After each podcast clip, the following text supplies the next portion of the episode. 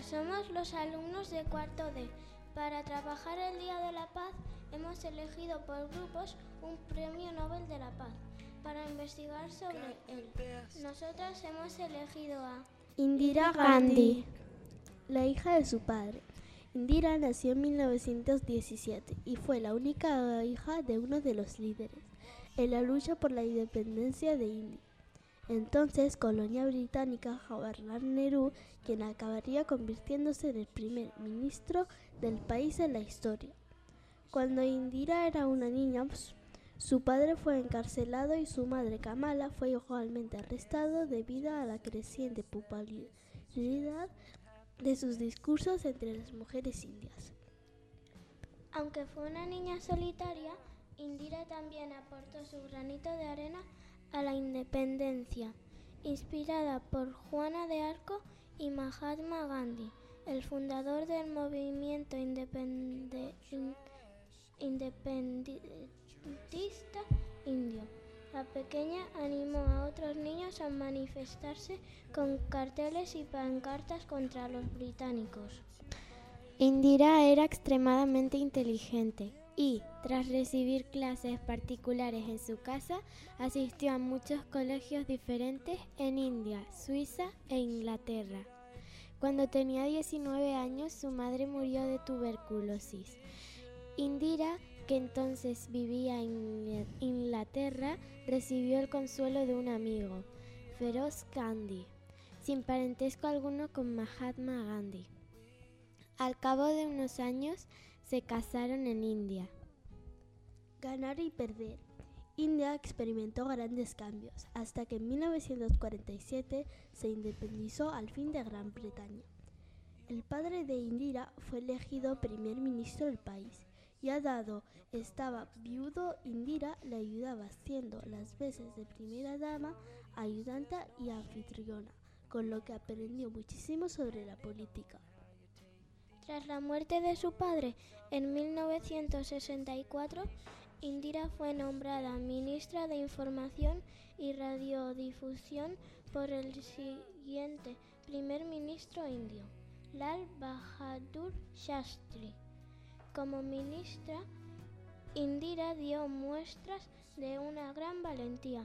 Permitió a la gente de todos los orígenes y creencias hablar en la televisión y la radio, a aquellos que no estaban de acuerdo con el gobierno.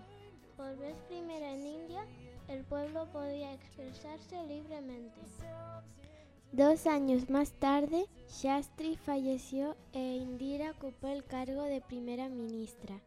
En las siguientes elecciones, Indira obtuvo la mayoría de votos y se convirtió en la primera mujer del mundo en ser elegida dirigente de un país. En total ganó cuatro elecciones, pero no todo el mundo estaba contento con, con su gobierno. En este momento, India era un país dividido y muchas facciones luchaban entre sí. Para promover la unidad y la paz, Indira tuvo que tomar decisiones muy difíciles y algunas ocasionaron muchas muertes y descontento. Indira se vio obligada a renunciar al poder e incluso fue a la cárcel antes de ser reelegida por cuarta vez. Por todo esto, algunos pensaron que era demasiado inflexible, pero muchos otros admiraron su fortaleza y su determinación. No puedes dar un, apretón de manos de, con el puño cerrado. Exculpan nuestra mañana.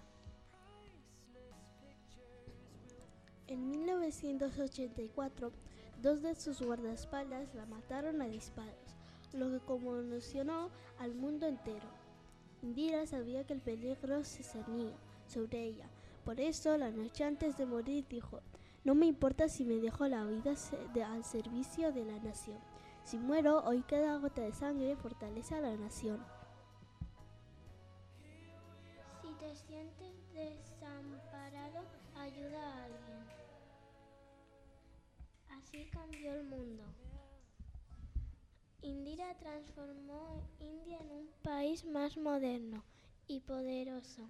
lo condujo a la victoria en la guerra contra Pakistán y favoreció la creación de un nuevo país, Bangladesh. Contribuyó a que India lanzara su primer satélite al espacio y puso todo su empeño en ayudar a millones de pobres en su país. Además, inició una revolución verde que pretendía crear más puestos de trabajo y alimentos para toda la población. Indira gobernó un país en tiempos convulsos y mejoró la vida de muchos de sus paisanos. Fue una dirigente osada e inspirada y es un símbolo de la fortaleza femenina para las mujeres del mundo entero. Diría que nuestro mayor logro ha sido sobrevivir como nación libre y democrática. Esto es todo lo que hemos leído sobre cómo ha ganado el premio Nobel. Lo ganó en 1948.